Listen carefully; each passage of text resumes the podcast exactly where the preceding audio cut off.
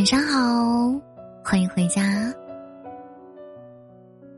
今天也辛苦啦。最近你的闹钟有什么不一样？经过一些调整了吗？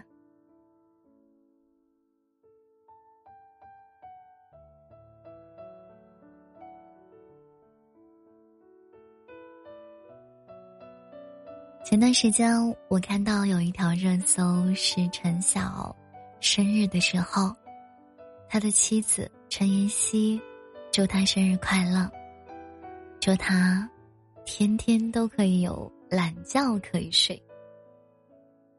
陈晓回复说：“那是最高愿望了，希望能实现。”大家在直呼甜蜜的同时，也非常的感慨。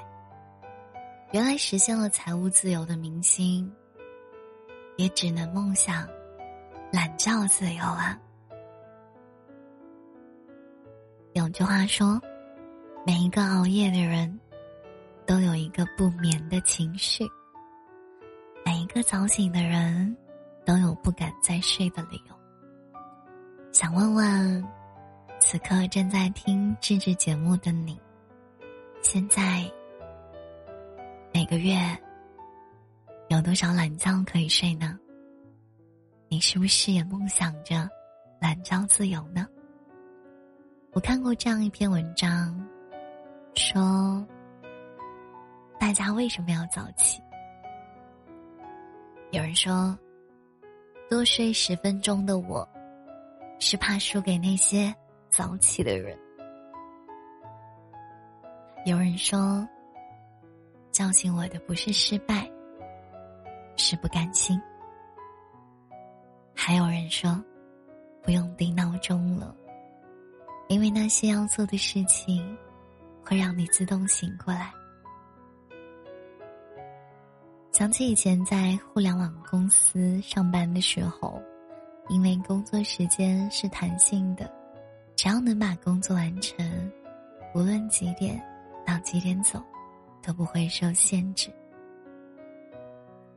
这就导致了很多同事早上到公司都很晚，事情做不完，晚上又加班，经常上午十点多了，可是办公室里仍然空空荡荡的。可是有一个原子，它是个例外。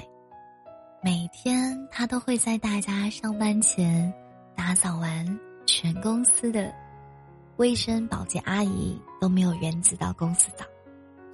上午等大家陆陆续续的到公司开始上班的时候，原子已经把重要的东西全部都做的差不多了。这个时候，如果要开会啊，别的同事还在睡意朦胧中，或者偷偷吃着早餐。喝着咖啡，原子却早已经准备好所有的工作、数据、分析、方案，只要是领导想要的，他全部都有。下午等大家开始着急，事情做不完又要加班的时候，原子已经完成了一天的工作，并开始为第二天的工作做计划了。这是原子会从容的查看公司。和行业最近的成果资料，更多的是一个以输入为主的自我提高的过程。等到下午六点，原子总能第一个下班，没有人能找到理由怀疑他为什么不用加班，因为他的绩效一直都是遥遥领先的。有一次一起出差的时候，在高铁上和原子聊了很多。这才知道，原来啊，他的家里离公司挺远的。一开始的时候呢，是为了避免早高峰非常堵车，所以他就想着早点到公司。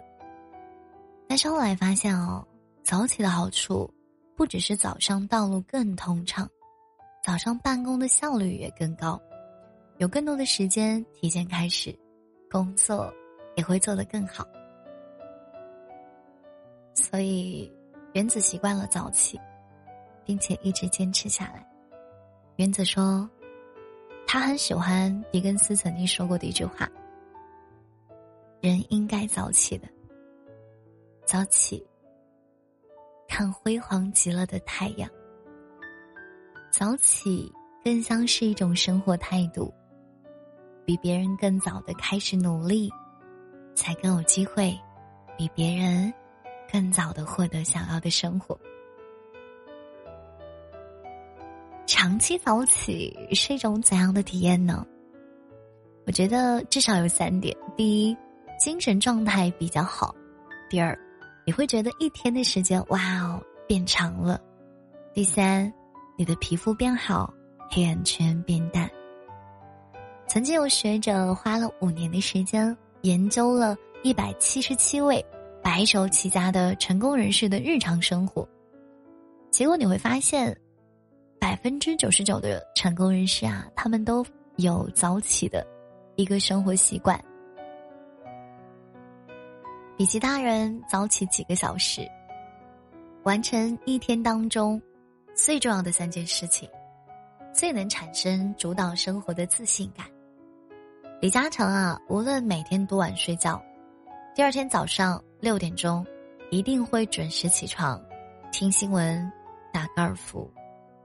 富兰克林说：“我从未见过一个早起、勤奋、谨慎、诚实的人抱怨命运不好。”日本著名小说家村上春树，他创作了一大批畅销世界的经典著作，并且呢，每年都保持着高产的输出，与他坚持早起写作数十年如一日是分不开的。有人说。村上春树的成功，除了对文字从小的天赋，更得益于他高度自律的生活。除了早起保持足够的精神状态，他写小说以后还要通过跑步来提高身体状态。三十多年来，他一直坚持每天跑步十公里，他成功戒掉了烟瘾和多余的体重。把自己跑成了一个马拉松运动员。有人说，那些赶在闹铃前醒来的人，都有自己的故事和远方。和很多习惯早起的人交流，我会发现他们身上还有一个共性，就是珍惜每一天的每一分钟。因为早起，慢慢戒掉了低效的熬夜。因为早起，提前完成了更多的工作，反而更舍不得挥霍剩下时间。相信我们的每一次早起，每一次努力，都在潜移默化的影响着你的生活。会让我们，你的闹钟接到了吗？比别人更早的开始努力，才更有机会比别人更早的获得。你想要的生活。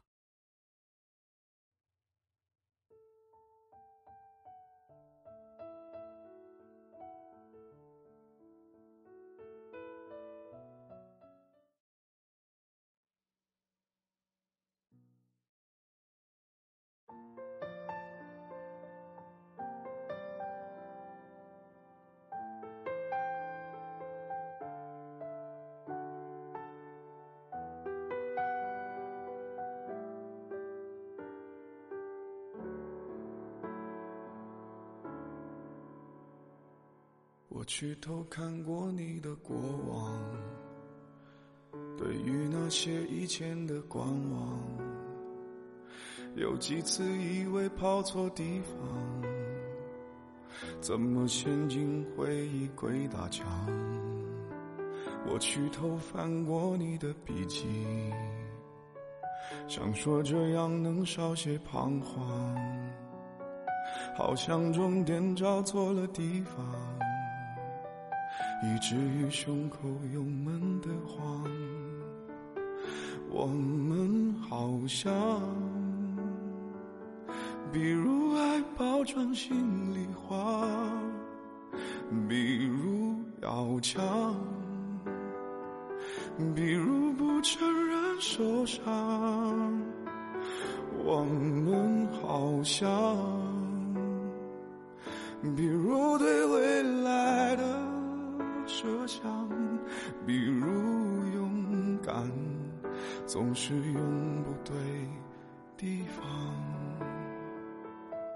我们好像都没认真欣赏对方。这样真的好吗？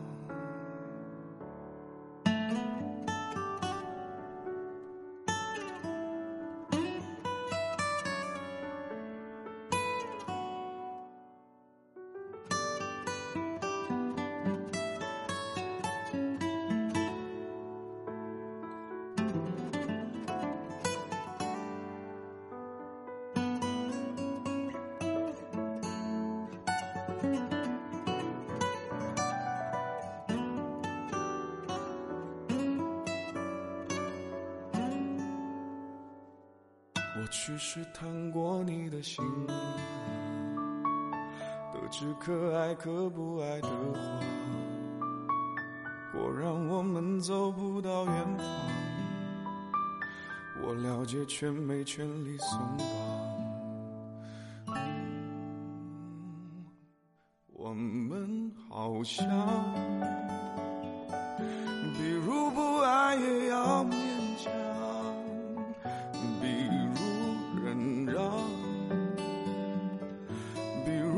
习惯失望，我们好像，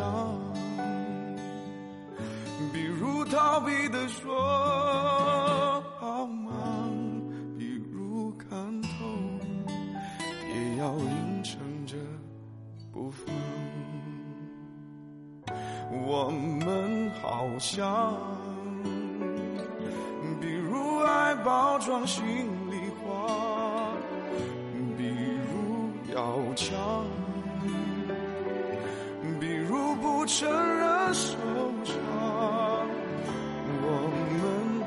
想，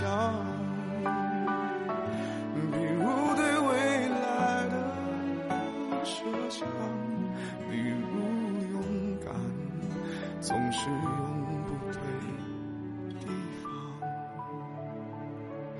我们好像都没认真说爱对方，这样真的对？